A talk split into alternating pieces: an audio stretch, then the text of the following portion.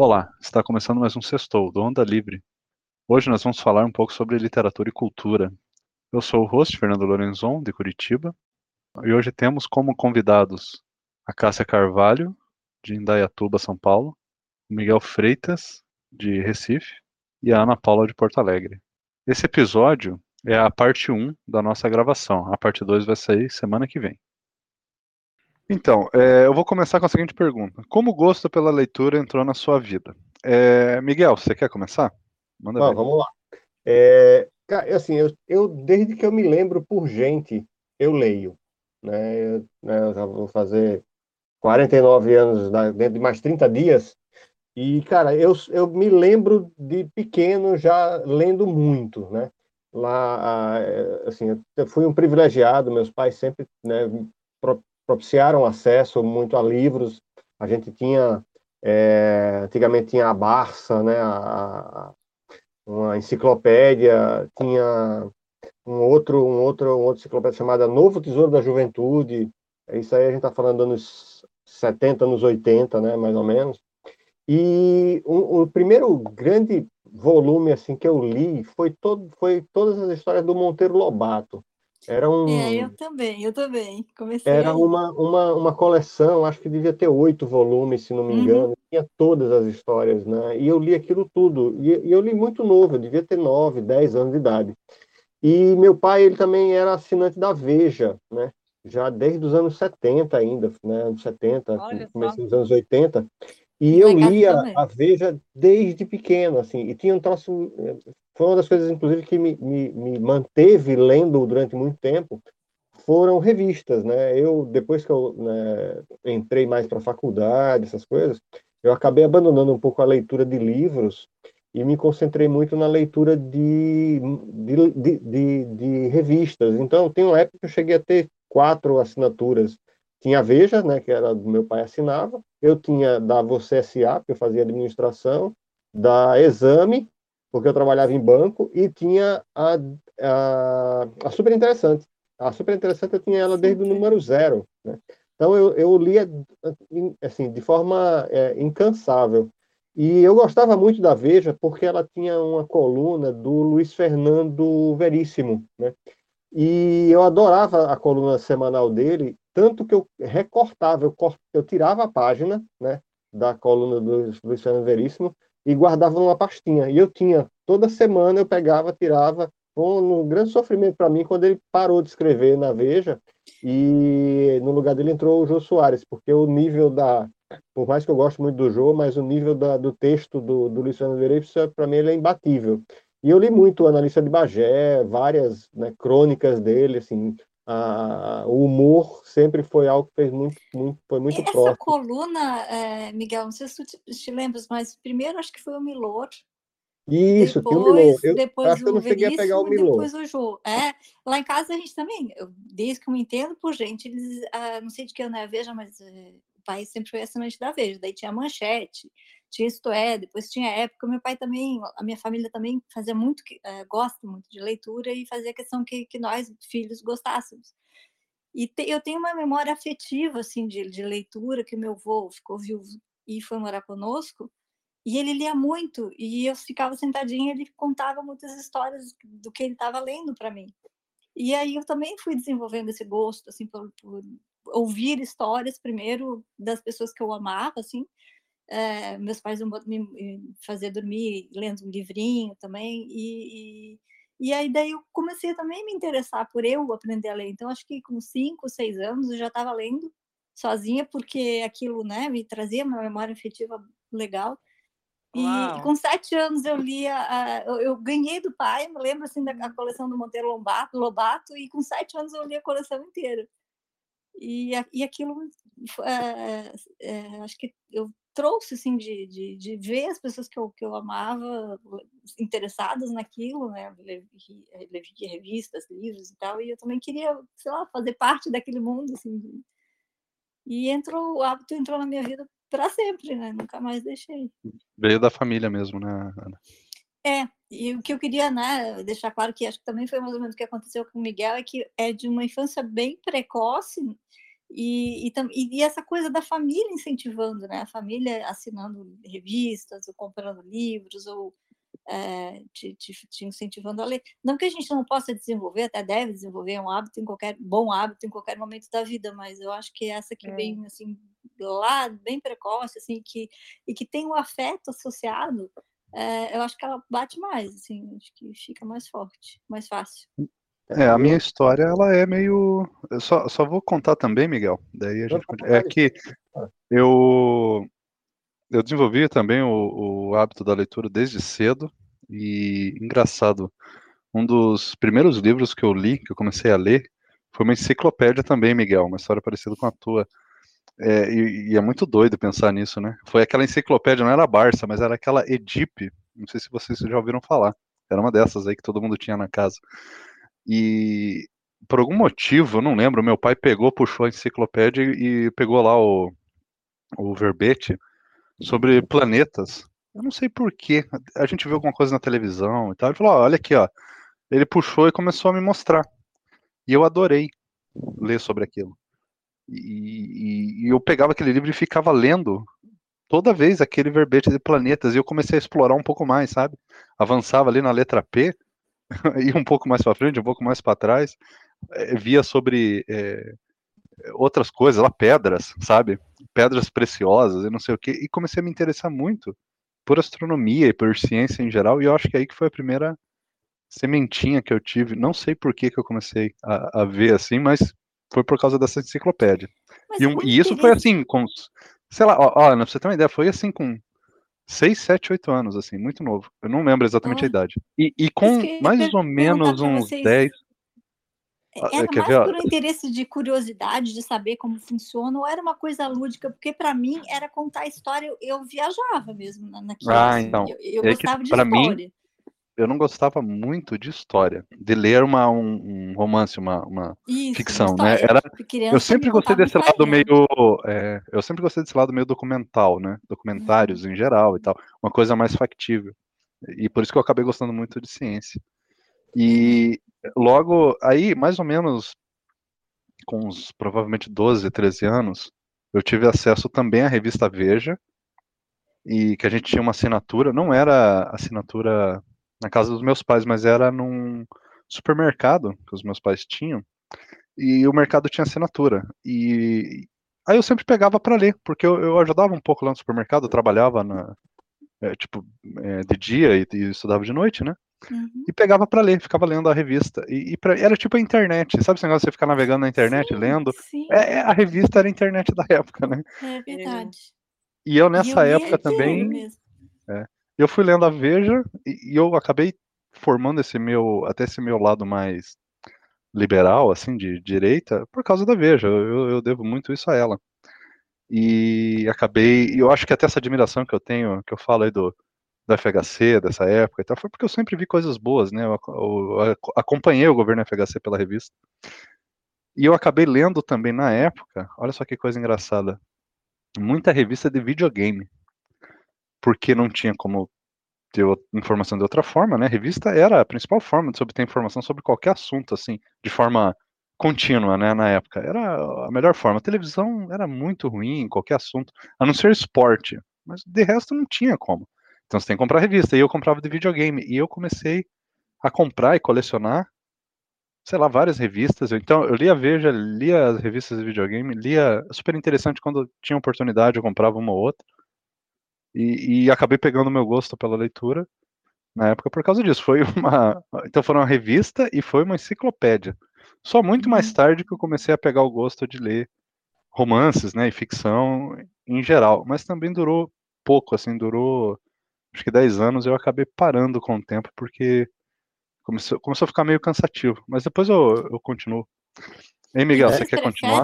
Miguel, prefere literatura, prefere cá? O que, que, que vocês preferem ler? Ah, hoje em dia, a minha, a minha leitura é muito diversificada. Né? Eu, eu, eu tive um hiato, digamos assim, em que eu me mantive lendo frequentemente, mas só revistas de uns uh, por volta até meados dos anos dois, até 2010, 2015 mais ou menos nessa essa esse 2013, pai. Foi até onde eu parei, onde eu voltei a ler livros, né? A partir de 2013, 2014, foi quando eu saí do banco, né? Eu acabei passando um período muito grande só me só lendo, mantendo o hábito da leitura por revistas. Tinha, como eu falei, tinha a assinatura da Veja. Depois que eu né, casei, eu, eu, fiz a assinatura né, da, da, da, Veja para continuar uhum. tendo acesso, porque eu não estava mais na casa do meu pai, né? Não dava mais para ficar né, é, é, é, explorando a, a, a, revista do velho.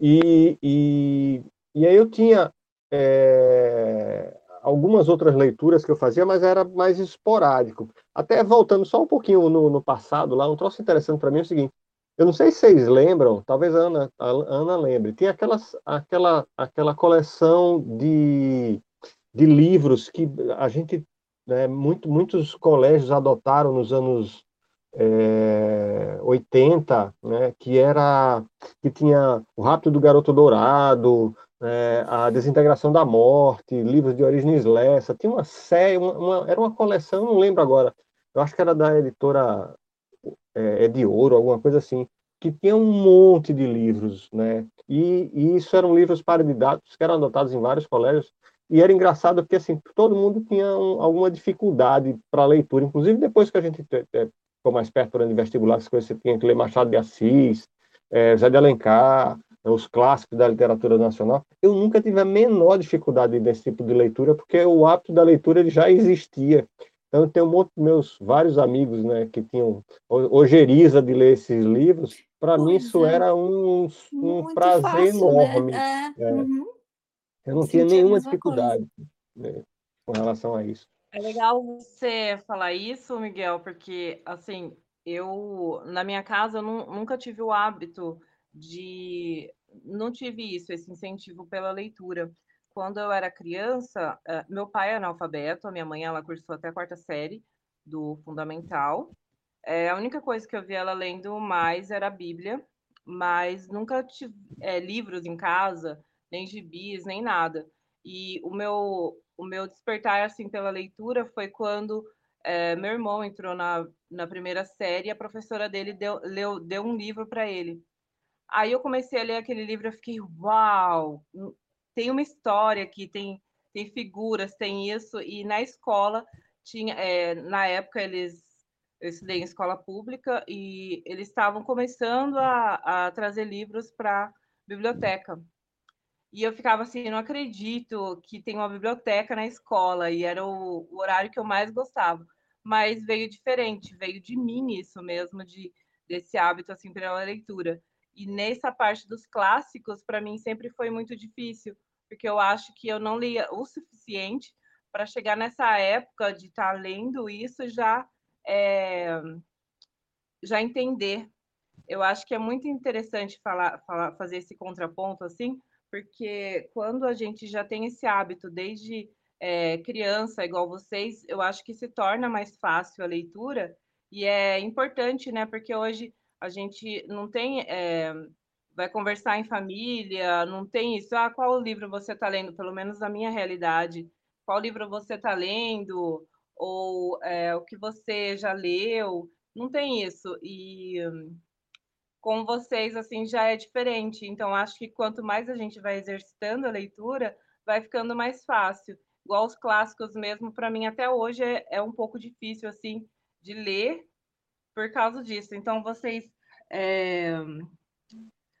eu gostaria de perguntar para vocês nessa parte dos clássicos, se vocês acham que eles deveriam ser introduzidos é, para os adolescentes em alguma certa idade ali, mais ou menos, ou é, a realidade de vocês caberiam em qualquer um ali? Uma das coisas que são características dos clássicos é que eles têm interpretações diferentes em determinadas idades em que você lê. Se você for ler na adolescência, você vai interpretar de um, de um jeito. Se você for ler na idade adulta, vai talvez interpretar diferente. Provavelmente sim, esse é um objetivo. E se você for ler mais velho ainda, vai interpretar de uma forma diferente.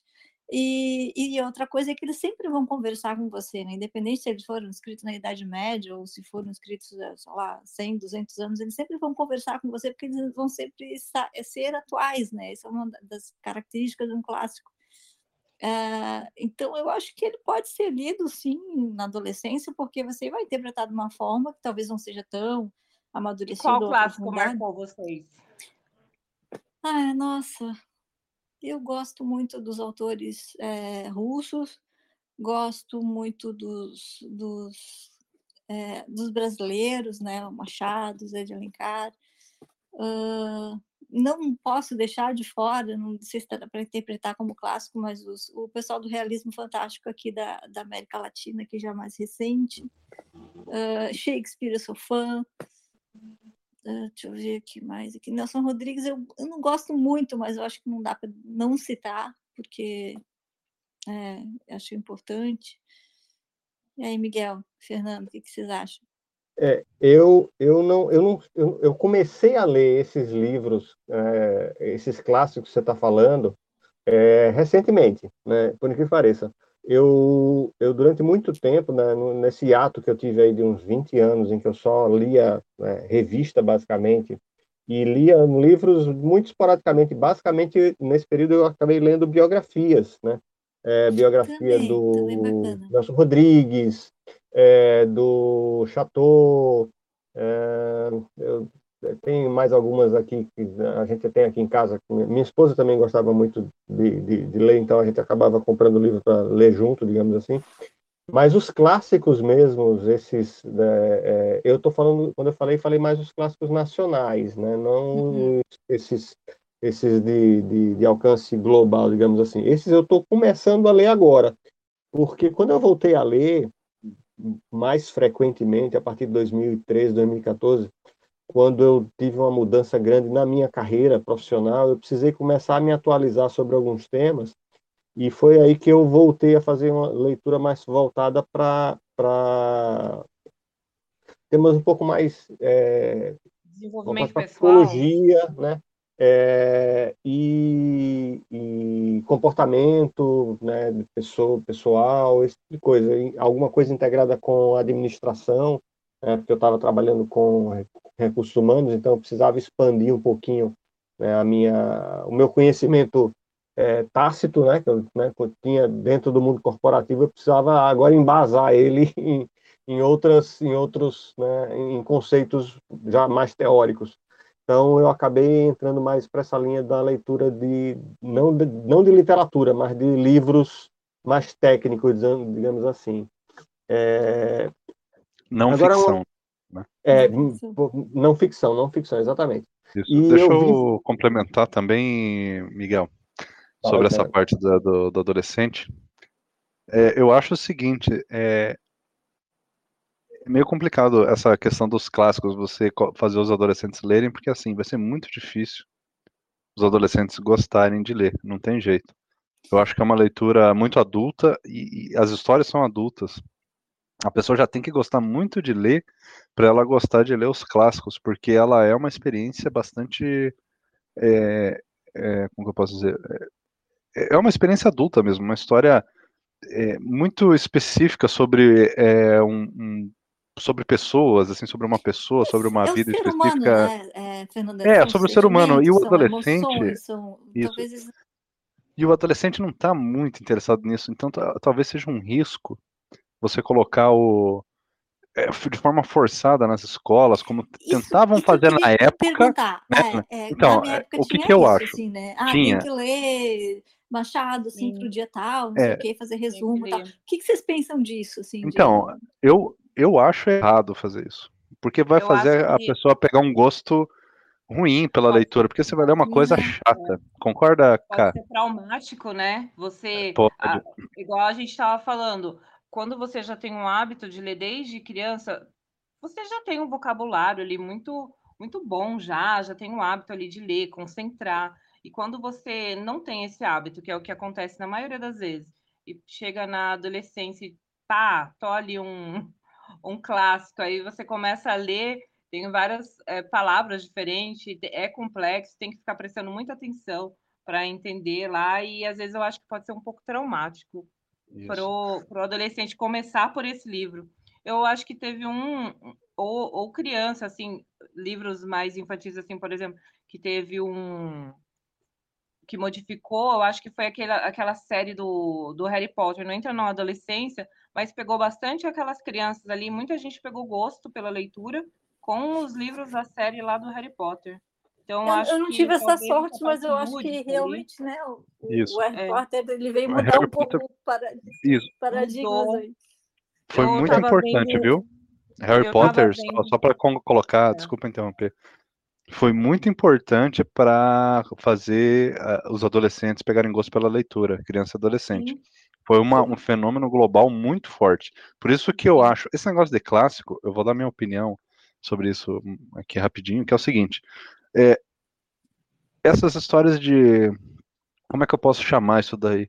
Histórias, esses romances do cotidiano, eu não sei o termo que eu posso dizer, mas são histórias muito específicas de personagens que têm ah, dilemas de amor, coisas relacionadas à vida, eles funcionam sim para um público. Por exemplo, a Ana gosta. Mas é, tem um, um, tipo específico de público que não é pequeno, é um público grande, que é esse público, vamos dizer, mais nerd, que gosta de histórias mais de fantasia, quer ver coisas mais, é, às vezes, mais exageradas, sabe? Uma história no espaço, uma história com magia, ou uma história com um personagem que tem poderes sobrenaturais, ou que lida com questões de outros mundos e não sei o que, é porque isso ativa a imaginação da pessoa de uma forma mais é, estimulante, né? Então, Mas isso não é... é... mais infantil daí, Fernando? Não, te, não, não. deveria começar, talvez, no, no, lá no primário, então? Ah, não, não é... sei daí, mas eu acho assim é, que... É só uma pergunta. Não, não só colocar esses é. clássicos, mas tentar é, fazer a criança ler qualquer coisa que chame atenção. Para mim, por exemplo, funcionava ler livro de ciência e, e ler histórias meio de, de, fantasia. É, por exemplo, do Monteiro Lobato que vocês falaram, eu gostei muito de ler o do Hércules. Aquilo mexeu comigo. Ah. Eu não, entendeu? A, a, as outras não. entendeu, Ana? Talvez é, essa lei. Então, talvez a gente chegue num, num acordo que quanto mais cedo você se expor à leitura, é, melhor você vai conseguir compreender depois os clássicos que vêm pela frente. Aí dá para entrar na adolescência com clássicos. Acredito que tem um, uma é. necessidade de um amadurecimento, como, como tudo na vida, né? Tem Sim. que ter um, um, um, crescimento, porque realmente se você vai, vai dar um, um Dostoiévski para um, um, garoto de 16 anos, o que, que vai achar, né? Vai, vai achar uma experiência super traumática ter que ler aquilo. Quando você leu, Ana? Ah, né, eu li quando adolescente e reli ali com entre 30 e 40 anos de novo, assim, para é, é, isso que eu falei, a interpretação é totalmente diferente, né? Dependendo da vivência que você tem, acaba interpretando diferente, nuances que você não, não observava quando era adolescente, mas que foram importantes na formação da minha personalidade. É, você vai observar bem de uma forma bem diferente quando é, tem uma idade diferente, né? E é ainda uma, pretendo ler de novo. É uma coisa muito, muito é, interessante, né, assim, importante na realidade, na leitura desses, desses clássicos, principalmente os clássicos nacionais, né? É que você tem uma, a, o potencial de expansão do vocabulário é ah, gigantesco, porque você vai, vai se deparar com, com muitas palavras, inclusive, que estão em desuso né, no, no, no na, na língua corrente, mas que elas pertencem à língua portuguesa e a gente não tem o hábito de é. né, se deparar com elas. Então, eu acho que essa, esse enfrentamento, digamos assim, e aí eu, e eu falo mais dessa forma, tem um, um algo que eu sempre é, me motivei bastante, é, pelo desafio, né?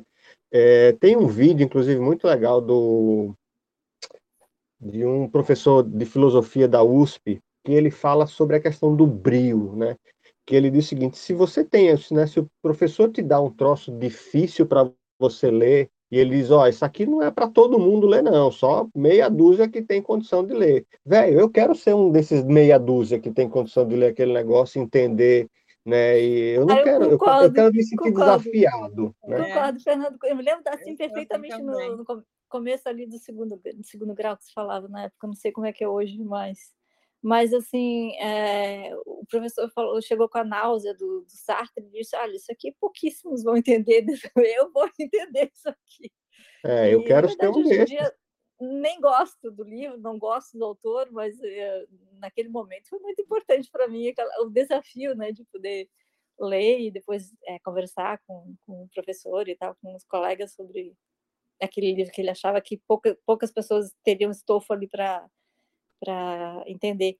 E essa questão da linguagem eu acho super importante também, porque eu acabei desenvolvendo um vocabulário grande, né? E, e acabei aprendendo a escrever bem, é, porque eu lia muito e muito cedo, desde muito cedo, né? Então, assim, aquilo é, fluía muito fácil para mim, concordância, é, uso de palavras. O texto ficou fácil de escrever, eu nunca tive muitos cursos de, de redação, fiz alguns poucos, assim, e, mas pela leitura, era uma coisa meio de ouvido, assim, vinha facilmente a, a escrever e, e, e, corretamente, e sempre fui muito bem em português por causa disso, né? Acho pelo hábito da leitura de longa data. Então, isso foi um dos pontos positivos que a leitura trouxe para vocês. É, melhorar a escrita, a redação.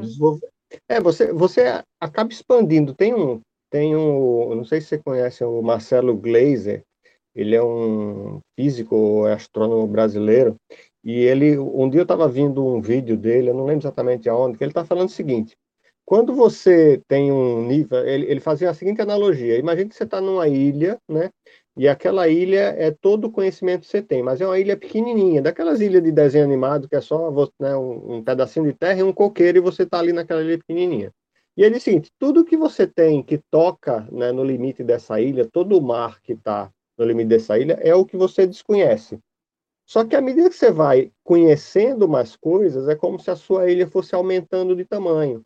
Então, a sua área de contato com o desconhecido, ela também vai aumentando, porque o perímetro da ilha vai aumentando.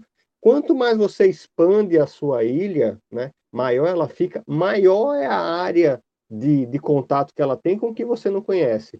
E isso acaba fazendo com que você desperte para tentar conhecer ou ir atrás de informações de coisas, às vezes, que são absolutamente diferentes, né? São, são temas que, que não têm nenhum tipo de complementariedade, mas eles acabam formando dentro do seu, né, do seu arcabouço né, de, de, de, de, de conhecimento um, uma variedade tão grande de temas que lhe dá um, você fica com um repertório muito vasto para feito eu, eu, eu, brinco você né, poder conversar sobre briga de cachorro pitbull até ignição de foguete, né? Você cria uma variedade tão grande de temas que você conhece, não que você domine, né? Mas que lhe dá a possibilidade de você conseguir dialogar com as pessoas, entrar no bate-papo e não ficar perdido, né? Isso, isso para mim é a parte importante da leitura, é abrir o, o né, assim, abrir a visão, né? Da, da, do mundo de uma série de temas. Então, assim, para mim, pouco importa qual é o assunto que eu estou lendo, né?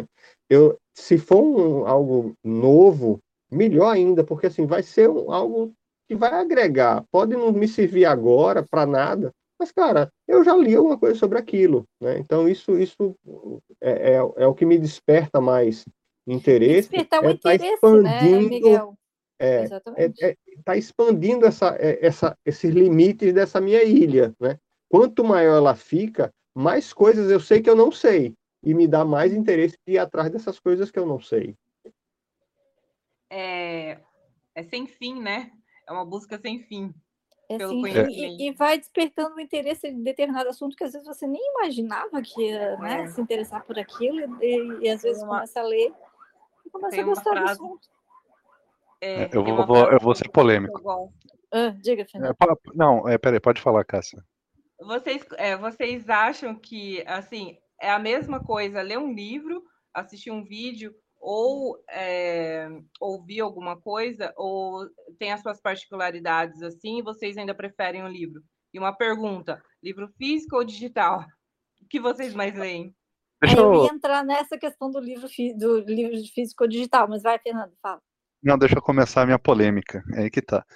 É muito bonito é, todo mundo falar que lê, né? Quem lê viaja. Lembra que tinha uma campanha do governo? Uhum, uhum que é tudo muito bonito isso, tá, gente? É a coisa mais linda do mundo. O cara lê, o cara expande o conhecimento, mas vamos combinar. A maioria das coisas que as pessoas lê por aí é bobagem, é, é lixo. Ler por si só não, é, isso é a minha opinião e vocês podem refutar. Não necessariamente expande nada, porque você pode ler uma coisa muito ruim. A leitura era só um meio. E, e eu particularmente não gosto muito quando as pessoas tratam a leitura como se ela fosse um fim, porque ela vira um fim em si mesmo. É igual aquela brincadeira que o pessoal fala, né, que o xadrez é uma, um jogo que muito bom para a pessoa aprender a jogar xadrez. vira um fim em si mesmo. e, e, no fim é, é isso, sabe? A leitura é muito bom porque você desenvolve a leitura, sim, mas e aí, né? Então, mas assim, eu tenho uma certa birra. Tu, vai melhorar o, teu português, né?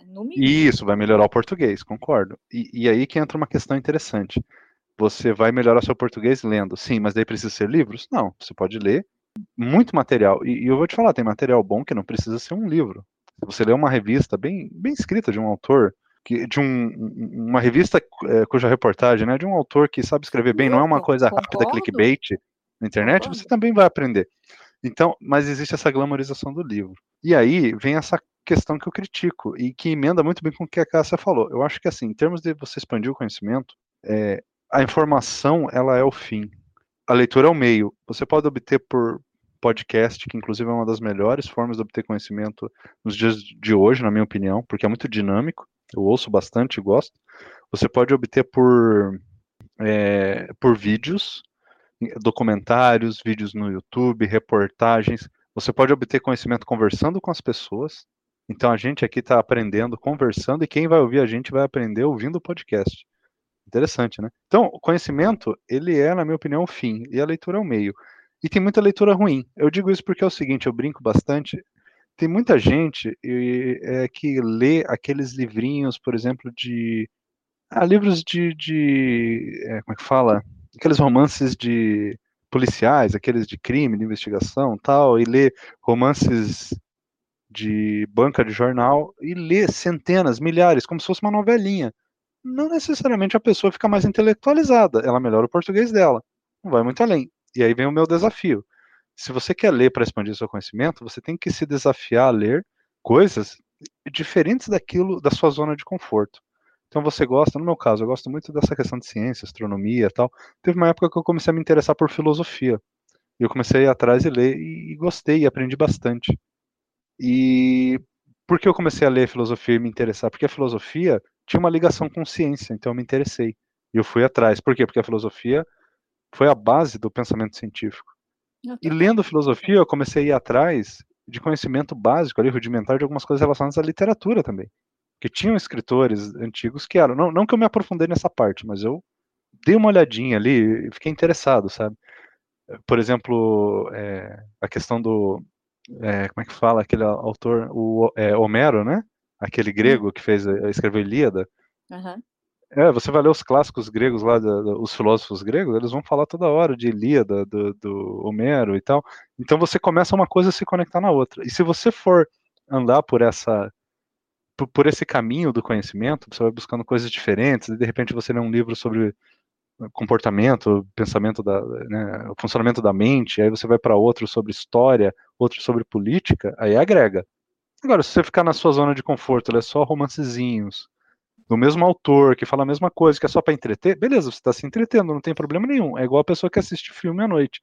Mas não necessariamente você está avançando, se tornando uma pessoa melhor, como às vezes o pessoal vende. Então toma cuidado, né? É assim Olha, que, que não é milagroso.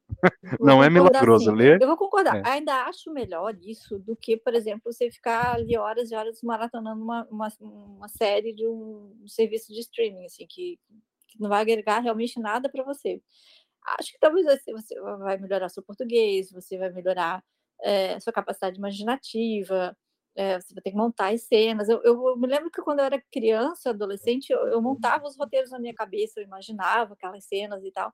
Uh, se você está vendo um, um, filme que não vai acrescentar nada, eu acho que daí é menos ainda, né? Mas eu concordo, Fernando, que tem, que, que tem muito livro ruim e, e, que daí serve só para uma coisa tipo esse tempo mais lúdica, assim, às vezes, ah, eu quero tirar a cabeça do trabalho, foi estressante e tal, eu quero pegar um livro lá de, de policial, que eu, que eu gosto de ler muito, é, só para me distrair mesmo. Mas é, eu acho que tem isso, assim, não, tem muito livro que não vai te acrescentar nada, ou muito pouco, né? Se não sair da tua zona de conforto e, e, e começar a ler coisas mais. Mas eu, eu faço uma outra pergunta vocês acham que deve ser guiado, então, para quem está começando, é, orientação de que, que, autores e que livros? Não, eu, eu, eu, é, eu concordo com o que o Fernando falou, com, e, e você estava descrevendo, Fernando, é exatamente a historinha da ilha, velho. Igualzinho. Né? Você tá, começa lendo alguma coisa que você se interessou e aquilo vai abrindo porta para uma outra coisa e você vai criando conexões, né? A, os insights, eles vêm exatamente disso, quando você liga pontos que aparentemente eles não fazem nenhum sentido sozinhos, né? É quando você faz conexões. E é, quando você lê dois, três, quatro livros sobre o mesmo tema, você normalmente você já vai ter mais conhecimento do que 95% da população é, mundial sobre aquele tema. Porque, assim, a questão que você colocou de você ler para se desenvolver e ler para se entreter, eu acho que elas não são incompatíveis, tá? É, eu acredito muito que a leitura primeira tem que ser prazerosa, né? Você tem que gostar de ler. Então, se você está lendo uma ficção ou se você está lendo um livro mais técnico ou um livro mais é, é, baseado no conhecimento, ou seja, uma não ficção, acho que essas duas coisas ela não têm nenhum tipo de incompatibilidade. E tem é, livros ruins dos dois lados, tanto ficção ruim quanto não ficção ruim. Né? Você vai ter, dentro desses dois, desses dois espectros aí, você vai ter coisas muito ruins. É, mas também, e aí onde está? À medida que você vai tendo mais né, um, um repertório maior, você começa a perceber exatamente onde é que você está entrando na literatura ruim ou na ou no, no, no, na não ficção ruim também e você começa é, a fazer total. filtros. É. Né? Porque é, é, é, o volume da leitura total. que vai permitir você ser mais crítico em relação ao que você está lendo. Né? É verdade. Eu não sei se vocês se lembram de quando tinha banca, porque acho que nem tem mais, né? Mas tinha livrinhos de banca, assim, com coleções de nome de mulher, sei lá, Sabrina, me, me ocorreu Sabrina. Isso, Sabrina e Júlia, se eu não me engano. Isso, isso. Da, década de 80. Minha, minha mãe e minhas tias adoravam isso. Aí, Fernando, eu li um, um daqueles, sabe, deu vontade de chorar, porque é, era tudo tão ruim, desde o roteiro todo, é, a história, tudo, tudo tão fraco, que, que puxa, daí, você tem mesmo como saber como aquilo é, o que é bom e o que não é. Porque você tem um parâmetro para comparar, né? Desculpa aí, eu... corta essa parte, então. É... Não, não, não. Eu não sei, é... eu acho que eu discordo e concordo. Não, discordo, eu acho. Eu acho assim que quando a gente, é, para a gente ler, eu acho que o, o, hábito de ler é importante, sabe? De ter o conhecimento, mas qualquer coisa, de onde cara. seja importante, mesmo que sejam esses livros, que sejam esses livros ruins ou que seja que é ruim para uma pessoa, porque às vezes assim, o que é ruim para você pode não ser para mim, pode não ser para outra pessoa. E o, vai que a pessoa gosta desses livrinhos assim, gosta de um certo tipo de, de livro e ela vai vai lendo. Aí depois, é, conforme ela lê muito daquilo, é igual o Miguel falou, vai expandir, ela não vai querer mais ficar só ali. Ela vai Será ver alguma coisa dali? e ela vai expandir. Então. É, assim, se a pessoa está saindo. Não, é isso mesmo. Se a pessoa está saindo do nada, olha só. Se a pessoa está saindo do nada, tipo assim, ela não lê nada, não tem nenhum hábito, e ela tá. começa a ler esses livrinhos, ela vai fazer algum progresso. Porque você exercita é. um pouco a mente, você tá, consegue isso, tá. melhorar seu vocabulário. É, aí okay. ela vai estacionar aí, beleza, paciência. mas, né? Essa é a minha dúvida. É, mas aí que tá. Isso quer dizer que a gente tem que recomendar ou não esses livros? Aí que tá. Então, Se a pessoa é... for jovem e, e, você e a pessoa gosta disso e você introduz isso e, e, a pessoa gosta, pega gosto e lê, pode ser que, que evolua. Mas você também vai pegar para uma pessoa que às vezes é muito simples e já vai dar para ela um um Dostoiévski, igual você hum. falou, Ana, não vai progredir, não vai para frente. Não. Então também a gente tem que entender que existem pessoas que têm limites. Isso é normal. Tem gente que não vai ler nunca um Dostoiévski, por exemplo, eu. Eu nunca vou ler, tô brincando, mas eu realmente não tenho paciência hoje. Antigamente eu tinha muito interesse em ler, e eu não tenho. Não quer dizer que eu vou ler o Sabrina também. Mas a leitura, ela não é necessariamente algo, ela não é necessariamente algo linear. É, às vezes ela existem caminhos que as pessoas nunca vão pegar. Então tem que ter paciência, mesmo que, que isso daí é... eu não vejo como ruim, eu só vejo como algo que é. não necessariamente faz mal. Se a pessoa gostar, ela, ela pode sim partir desse para livros um pouquinho melhores. E, e existe É, essa outra coisa, hein, só, só uma- um detalhezinho que é o seguinte, que a gente ignora muito na hora de ler. Ler, e o Miguel deu uma pincelada nisso, você tem que ter prazer em ler. Isso também Ah, entra numa sim, outra sim. questão.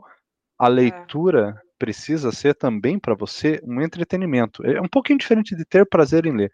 Você tem que ler uma coisa que é legal. E às vezes, é, é tipo assim, você não precisa toda vez ler algo que vai fazer você subir de nível. Igual num joguinho de videogame, sabe? Eu só consigo pensar nessa referência. Vai fazer você ganhar ali um, um level. Você também pode ler só para desestressar, igual eu, às vezes assisto Bob Esponja e isso dou eu faço risada. muito, Entendeu? muito. Isso, isso. É. E às vezes a gente tem essa visão que não, ler só tem que ser coisa para edificar, né? Não, Isso. não, assim, ó, é um hobby. não tô é dizendo de que eu vocês, não tô falando de de vocês, eu tô falando-. É, eu- essa é, abordagem sobre sim. leitura, né? Sim. Essa abordagem sobre leitura, Ana. Eu digo assim, Uhum.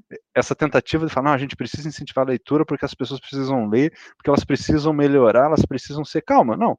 Também a pessoa pode ler para ela se divertir um pouquinho, ler um livrinho de piada. Olha, isso daí vai ser bom para uma pessoa que nunca leu nada na vida. eu tenho a É, coleção é. completa. Eu tenho a coleção completa da, do Cacete Planeta. Eu tenho todos os livros que o Cacete Planeta escreveu durante os anos 90. Deve ter uns 20 livros do Cacete Planeta. É o que eu chamo de literatura de banheiro, né? Porque são é, aquele, aquele, né, aquele texto que é simples, rapidinho, normalmente histórias de duas, três páginas, que você consome rápido e é, e é aquela leitura que você faz descompromissada, é mais para você dar exatamente assim, abrir, né? Está estressado, vai lá ler duas, três historinhas e tá, tá tranquilo, né? Eu li, tem os livros do Agamenon, é, tem os, é, toda a coleção de piadas do Cacete Planeta. Isso, isso para mim é, é, novamente, voltamos à questão do prazer. Se dá prazer, tá valendo. Obviamente, você vai ter aquela literatura que vai dar prazer, mas vai ser mais difícil, né? Você tem que ter um, um pouquinho mais de, de boa vontade com ela para você chegar, né? E, e, se desafiar mesmo na leitura. E vai ter aquela leitura que é o prazer pelo prazer. É um livro de história, uma, uma ficção é, científica ou uma ficção fantástica, né? Feito tem um, essas que são baseadas que geraram Game of Thrones, por exemplo, né? Do, do... Uhum, uhum.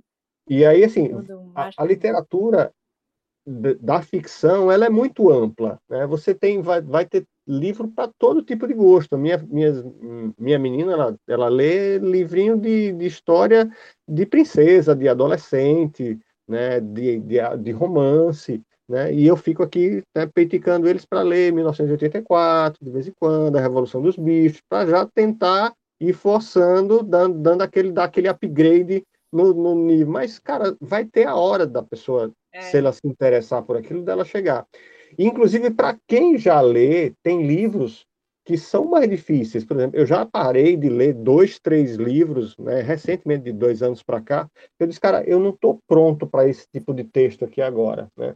Um deles, por exemplo, foi o, o livro da Hannah Arendt, que é sobre totalitarismo, né? É um livro, sei lá, de umas 400 páginas. Cara, eu, eu tentei começar, eu li umas, umas 20 páginas. Cara, eu não estou pronto para essa profundidade aqui ainda. Aí botei no cantinho lá e mais para frente eu volto para ele. Né? É, o livro do os, é, A Lógica do Cisne Negro, do Nassim Taleb, né? foi um livro que eu comecei a ler em 2015. Eu também li umas 40 páginas desse. Porra, eu não estou maduro ainda para terminar esse livro. Deixei ele encostado, voltei a ler ele o ano passado. Né? Depois de cinco anos ele hibernando na estante, eu peguei eu acho que agora eu já consigo entender o que, aquele, que esse cara quer dizer. E eu peguei e trouxe o, o livro. Então, a, a, a, e novamente, isso é o seu nível de amadurecimento em relação à, à sua história de leitura. Isso é que vai dando para você e ao longo do da tempo. vida, né, Fernando? É. Miguel, o que, que você está passando e tal. Talvez Isso, interesse exatamente. mais, interesse menos, ou a sua capacidade de fazer essas escolhas, né? E eu, às vezes eu sou meio impulsivo, né? Eu estou lendo um livro, é, por exemplo, e ele faz referência a algum outro, eu disse, pô, acho que eu vou, vou atrás desse livro aqui. Aí eu vou, Hum. pego aquele livro, compro, aí leio rapidinho, né? E aí você diz, pô, essas duas coisas se completaram aqui. E aí você vai, né? expandindo aquela, né, os seus limites, né? Na medida que você vai conectando coisas que, que vão se juntando.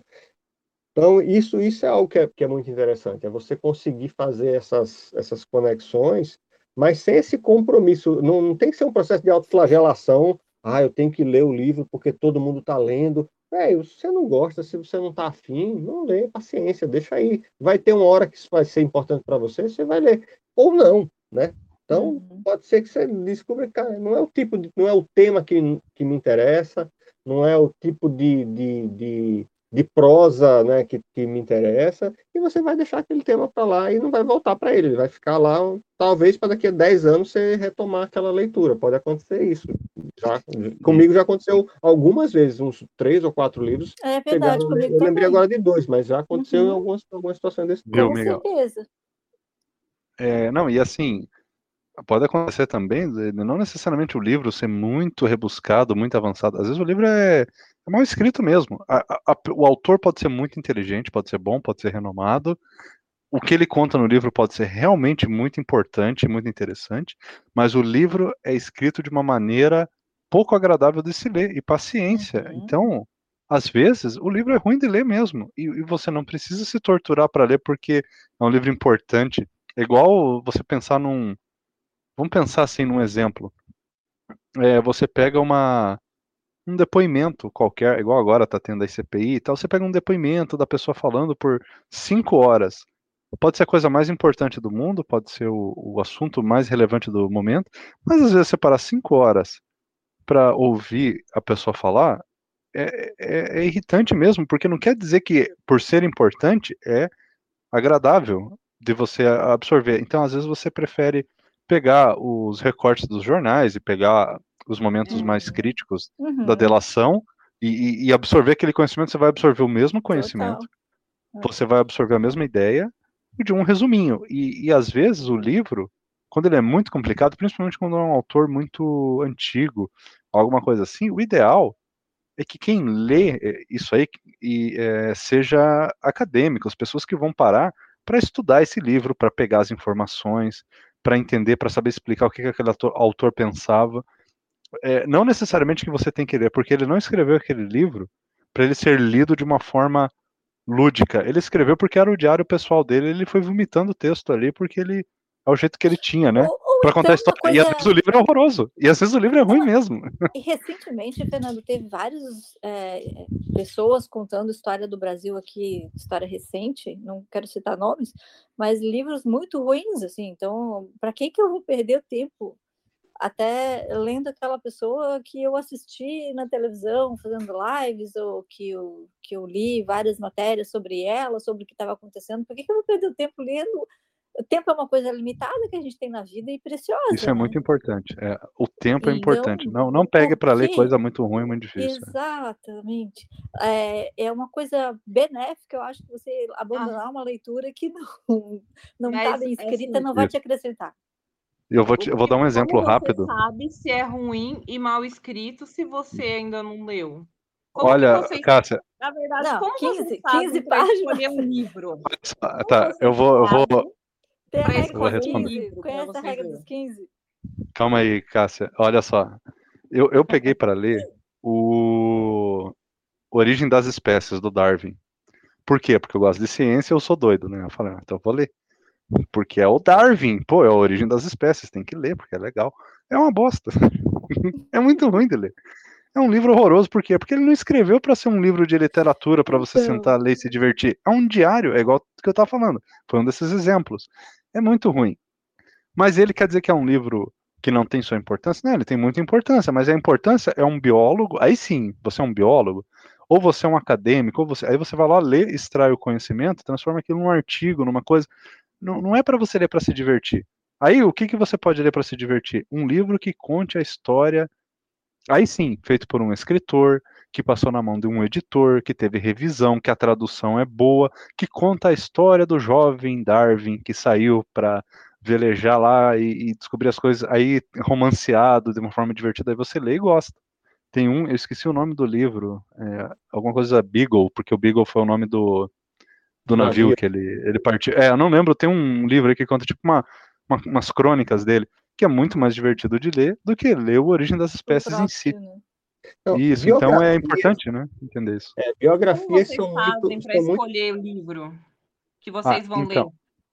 Ó, eu vou responder o anterior, Cássia. Como que a gente sabe que o livro é bom ou não?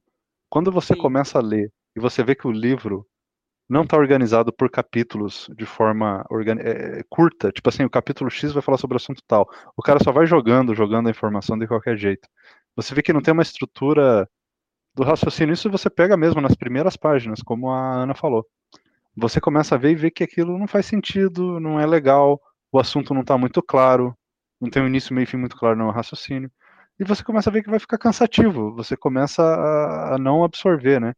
Um, livro que acontece um pouco isso na parte da literatura é o livro do Senhor dos Anéis. Muita gente fala assim, não, mas você tem que... O livro no total tem, se eu não me engano, 900 páginas. E as pessoas falam assim, não, mas você tem que avançar as primeiras 200, que depois é que ele fica bom. Pois é, mas daí você tem que ler quase um quarto do livro para ele começar a ficar bom, né? Também Esse é complicado, livro eu né? custei pra, pra mim, é, para conseguir ler. Assim, É, foi, e daí, assim, na, na garra. Se o livro Eu fosse lançado hoje, se Eu o livro fosse lançado parar. hoje, ele seria diferente. Mas aí que tá. Se o livro fosse lançado hoje, fosse um escritor moderno feito hoje, ele não seria igual. Porque o editor ia devolver pro Tolkien e ia falar, cara, reescreve essa parte porque ela tá cansativa. É, muda aqui. Ia ter uma revisão melhor, ia ter uma quebra melhor, ia ter algumas partes menores. E algumas coisas que ele coloca no meio da história talvez ia virar um adendo. Por quê? Porque o livro é feito de uma forma meio cansativa. Mas como ele fez?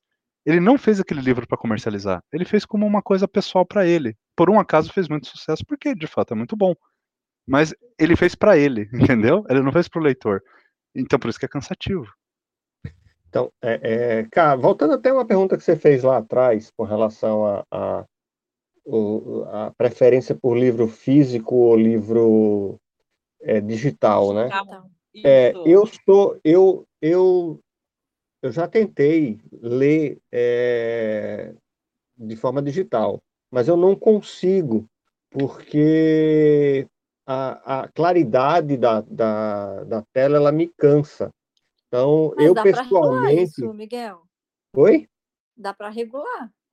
Pois é, mas aí eu, eu assim, eu, eu preciso de um nível de luminosidade que me dê conforto e eu não consegui chegar. Então eu acabei não não enveredando muito por isso. E eu gosto do físico, né?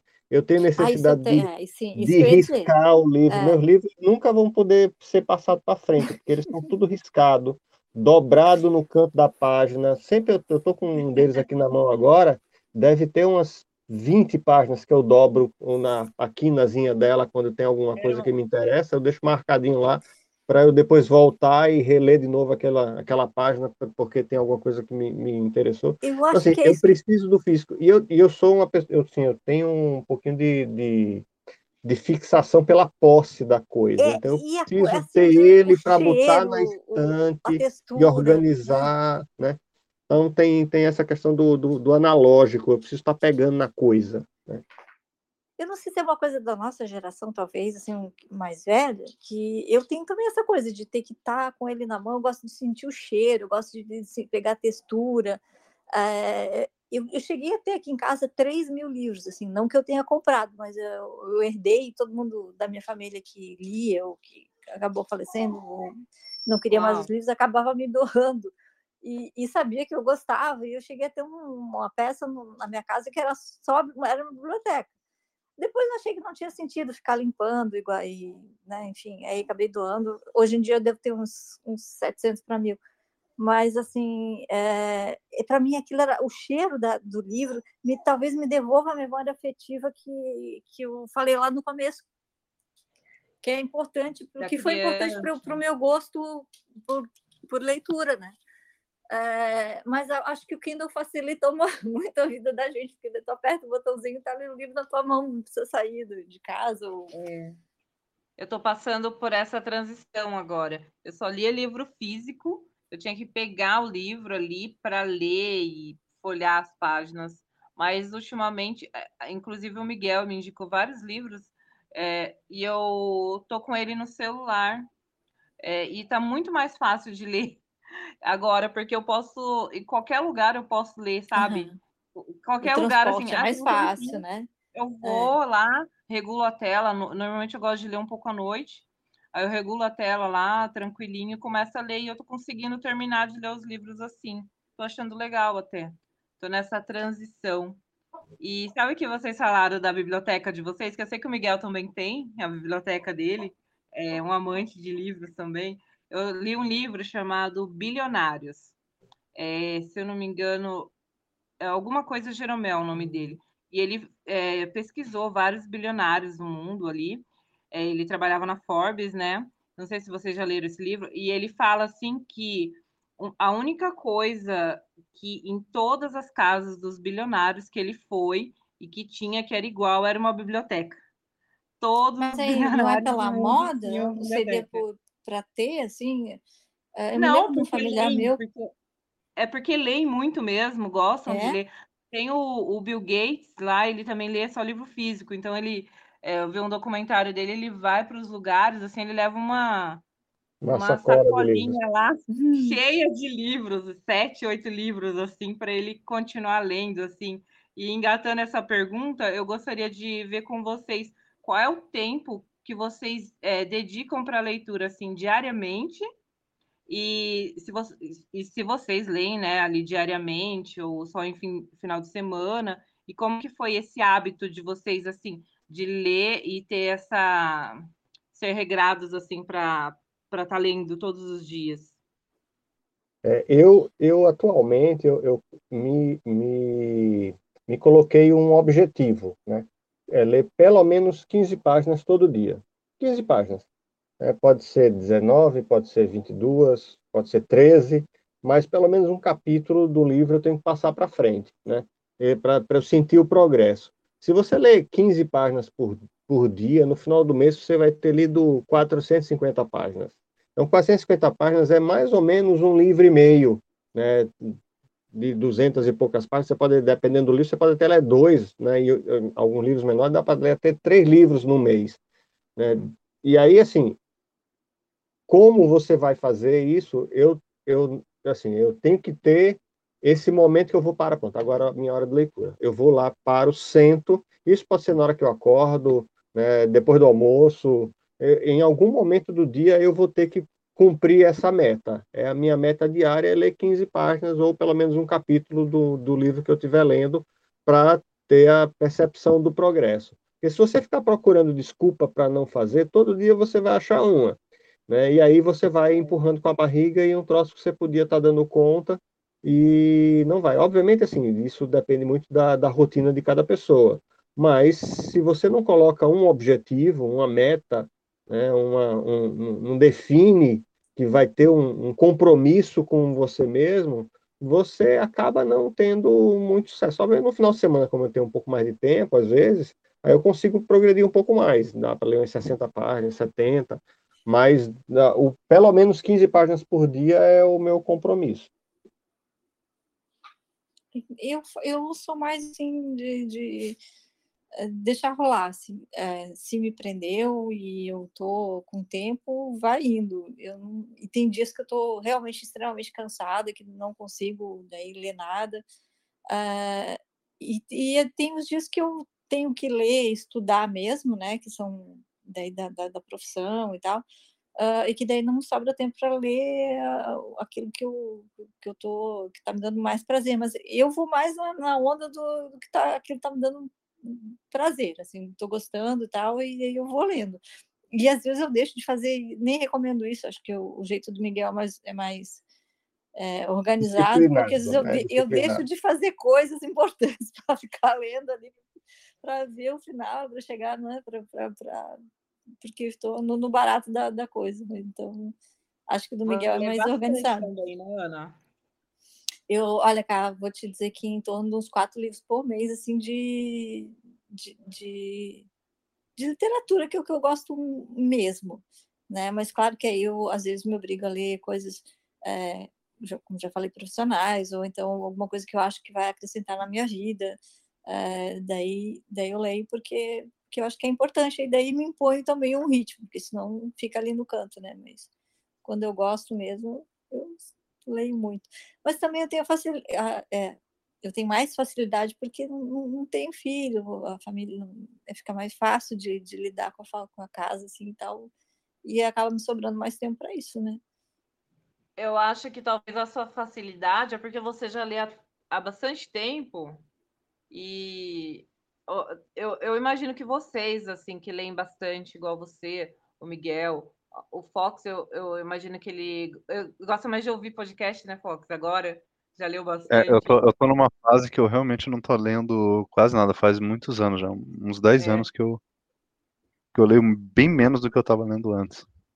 Eu acho que vocês leem muito porque vocês já criaram esse hábito e vocês já sabem muito, é, melhorou muito o vocabulário, já treinou bastante o olhar ali para ler, então lê muito mais rápido. Então eu imagino que, por exemplo, é, eu, eu comecei esses dias, comecei esses dias é, esses dias não, né? Há uns meses aí a ler o Capitães de Areia, do Jorge Amado. Aí eu até comentei, porque assim, eu comecei a ler o livro, aí é, era cada palavra que eu tinha que ficar indo no dicionário para me ver o que significava. Aí eu voltava. Aí eu não lia, eu tentei ler as 15 páginas ali por dia, eu não conseguia. Eu lia duas, três ou cinco, às vezes eu lia, voltava, lia de novo, porque eu não consigo parar o livro, sabe? E eu, eu, tento, eu, eu continuo eu vou persistindo ali para terminar. E era três, quatro, cinco páginas por dia. Aí depois do meio ali, que eu já sabia todas as palavras que começa a se repetir, aí vai, sabe? Então acho que talvez esse hábito de vocês de ler e ler mais rápido, talvez seja por causa disso. Vocês têm esse hábito desde Não, criança porque... e ler constantemente também. Tudo é. também, imagino que vocês lêem artigo também, né?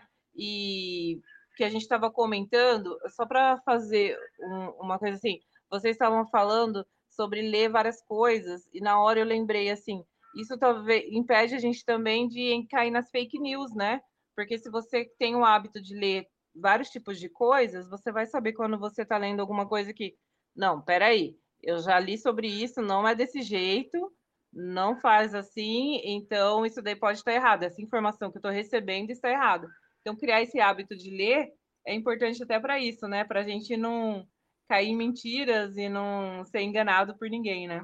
Isso é a questão do repertório, né? Quanto mais assuntos diversos você enfrenta na leitura, e, e aí só voltando para o que o Fernando falou lá atrás também, que eu tinha esquecido de comentar, assim, a, a, o aprendizado, né? E Ana né, que é neurocientista vai saber disso tão bem quanto, né, se eu falar qualquer besteira, ela me corrige, é, você, tem, você tem vários caminhos diferentes, né? Tem gente que aprende muito fácil, assim, só aprende fazendo, executando, né? Precisa ter a, né, tem, é, a atividade, seja lá o que for que ela for aprender, ela tem que ter a, o contato na prática.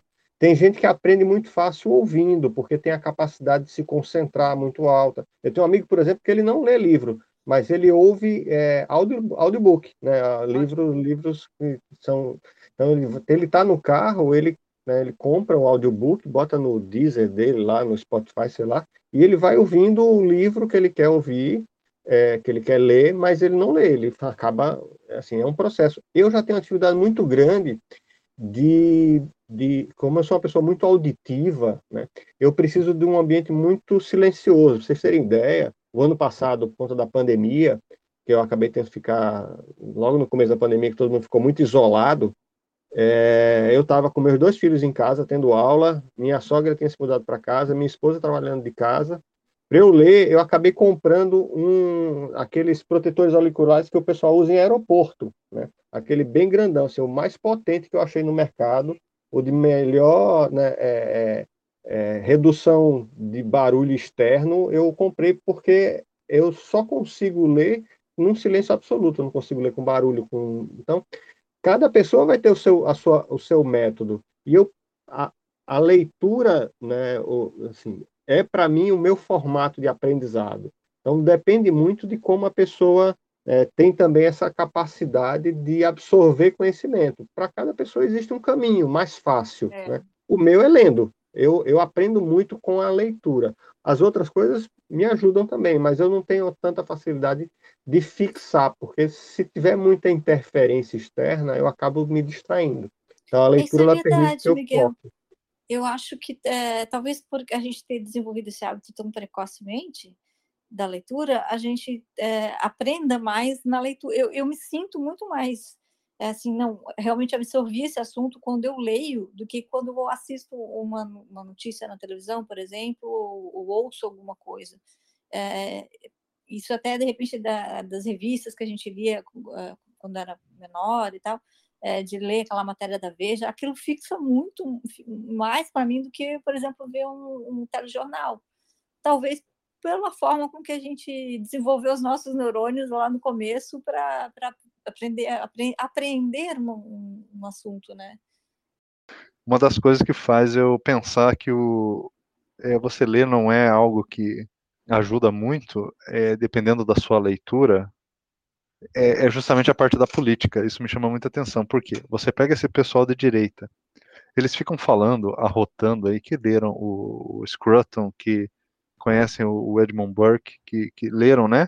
Até o Olavo de Carvalho, eu vou falar, o Olavo, ele não foi um mau escritor na época, lá no, seu auge, lá nos anos, início dos anos 2000. Ele era um cara lúcido das ideias. Pode ser um picareta, mas ele escrevia coisas lúcidas. E esse pessoal leu tudo isso. E hoje defende o Bolsonaro de uma forma completamente contrária a todos esses livros que esses caras leram. Eu acho que pelo dinheiro, Fernando. Não é possível. Não, não, não, não, não, Tudo isso. Não, tem gente é... que, que realmente é leu e entendeu tudo errado. Por isso que eu falo é que ler é uma coisa meio complicada, porque Tu acha é, que não, tipo, Constantino ale... entendeu errado? Não, não entendeu. Não, Constantino não, mas eu digo pessoas menores ali. Não, não Constantino. Hum. Eu digo outras pessoas, até mais jovens, os jovens que leram. Sim. Mas você pega, por exemplo, o autor, tem um que eu estou tentando, o Flávio Gordon. O Flávio Gordon escreveu um livro é, sobre política eu estou até procurando aqui que ele é o caso mais emblemático, assim que eu lembro. A corrupção é, da inteligência. A, corrupção da inteligência, exatamente. Eu, já li. É, e, e, quando eu não li esse livro, mas pelo que eu entendi de algumas resenhas básicas que eu, que eu vi dele, é, o livro fala para você para não fazer coisas que hoje ele faz. O próprio autor parece que dá vontade de você chegar e falar, cara, você precisa ler um livro chamado A Corrupção da Inteligência, escrito por você mesmo. Entendeu? é isso que eu fico meio. É, e, e pro lado da esquerda é a mesma coisa. As pessoas falam, tem que ler para você expandir seu conhecimento. Aí os caras ficam lendo essas obras dos autores comunistas e eles continuam presos naquela época do comunismo. E se o próprio Marx tivesse vivido 10, 20 anos a mais, isso é meio que um consenso entre o pessoal aí que estuda o Marx, que não seja, que não são marxistas, que só estudam. Sim. Então, assim, se o Marx tivesse vivido um pouquinho mais, uns 20 anos. Talvez ele não conseguiria viver porque realmente ele já estava mais velhinho, mas assim, se ele fosse então um pouco mais jovem, ou, ele ele não teria escrito a mesma obra, porque o mundo já tinha uhum. passado por transformações pouco tempo depois dele ter escrito o livro, que mudaria até a forma dele escrever os livros. Então, muito do que ele criticou já deixou de ser válido poucos anos depois, poucas décadas. O mundo se é. transformou. É, e, e, o pessoal continua, o pessoal continua preso no negócio que ele escreveu que já foi refutado pela própria história 20, 30 anos depois, é, parcialmente, é, né? O Marx ele tinha uma visão muito é, cooperativista, né? Na época, porque que era exatamente o modelo de, de, de, de, de trabalho que existia, né? Que todo mundo era trabalhava. Só que, de fato, naquela época você tinha um, a, a exploração, ela não era, não era, não era é, é uma ficção, não. Como é, como é não. hoje. Hoje não, não, tem é, ninguém é. explorado. Não. Naquela época, de fato, existia a exploração de, realmente. Só que as opções que o cara tinha eram ou ser explorado daquele jeito ou morrer de fome no campo. É como acontece na China, né, hoje. Ainda. É. Não, é isso, o cara. A pessoa, a, a pessoa era explorada, mas quando você pega os índices de é, IDH e qualidade de vida e taxa de mortalidade, você vê que mesmo naquela época da Revolução Industrial, é, teve um aumento na qualidade. Teve Eu um, acho que um o que acontece na China hoje... Então, assim, mesmo naquela exploração, mesmo naquela exploração, teve um progresso. E as pessoas dúvida, né, é, ignoram o progresso, mesmo diante das situações ruins. Então, assim, é o que eu falo, ler é uma coisa que é importante, mas se você não tem um senso crítico, se você não colocar o contexto histórico no que você está lendo, e você não pegar aquele livro que você leu, ou, ou o autor, como ponto de partida e, e, não avançar e talvez tentar ler o crítico dele, tentar ir um pouco mais para frente, você vai ficar preso numa zona de conforto de novo, né? Voltando sobre é, naquele assunto lá. E a política fez eu perceber isso, gente que fica arrotando aí um monte de virtude e você vê que o cara tá preso no passado e gente que é super intelectual. É né? importante ler então os opostos, né? Você lê uma, um tipo de filosofia, desenvolver outro, um senso, senso, crítico, talvez. Isso. É. Sabe o que é, eu achei legal? Sabe o que eu, me desenvolveu bastante o senso crítico? Porque eu sou muito questionadora, sabe? Nunca, para mim, a primeira opção que me passam é a que tem que ser. Eu sempre fico, mas não tem um jeito melhor? Qual é outra? Sempre foi assim. Mas eu lembro de um episódio quando eu tinha uns 14 anos, mais ou menos. A professora chegou na sala, de, era uma professora substituta, ela chegou na sala de aula e ela falou assim: Então, a gente vai fazer uma redação aqui, vocês vão Vocês, vocês, metade da sala vai é, fazer uma redação aí defendendo uh, o movimento sem terra, sabe? Você é do movimento sem terra e você vai escrever ali defendendo o movimento. Aí a gente terminou de escrever a redação, aí ela falou assim: agora vocês vão inverter. Então vocês mesmos vão ser a outra pessoa, vão ser os proprietários e vão refutar o que vocês escreveram eu achei isso incrível, porque quando me tirou assim, ah, eu tava ali escrevendo e é assim, é assim, aí depois te tirou do, do comum ali falou, não, peraí, tem uma outra forma de pensar, eu tenho que ver o outro lado também, e eu comecei a, a escrever do outro ponto de vista. Foi ali que me desenvolveu bastante o meu senso crítico, porque fez eu, eu ir de um lado para o outro, pensar de duas formas diferentes, assim, sabe? E quando a gente fala assim de política, às vezes a gente é muito enraizado de um lado, porque na nossa família, normalmente, aquele contexto ali familiar é de um, de um certo modo só, ou os influencers, professores também, ou quem a gente segue, é muito de um, de um jeito só. Então é importante, é tanto bolha, na né? literatura, quanto em tudo, você ver os dois lados ali e ver também o contexto e os fatos também, né? Porque o que está dando certo e o que não está dando certo o que, que deu certo, o que, que ficou só no, no fantasioso e o que aconteceu ali de fato, é, que melhorou a vida das pessoas e da população em geral. Então, acho que a leitura também desenvolve tudo isso, né? O nosso senso crítico ali. Então é isso, pessoal. A gente vai encerrar aqui a parte 1. Queria agradecer aí o pessoal pela participação e não percam a parte 2 na semana que vem. Obrigado.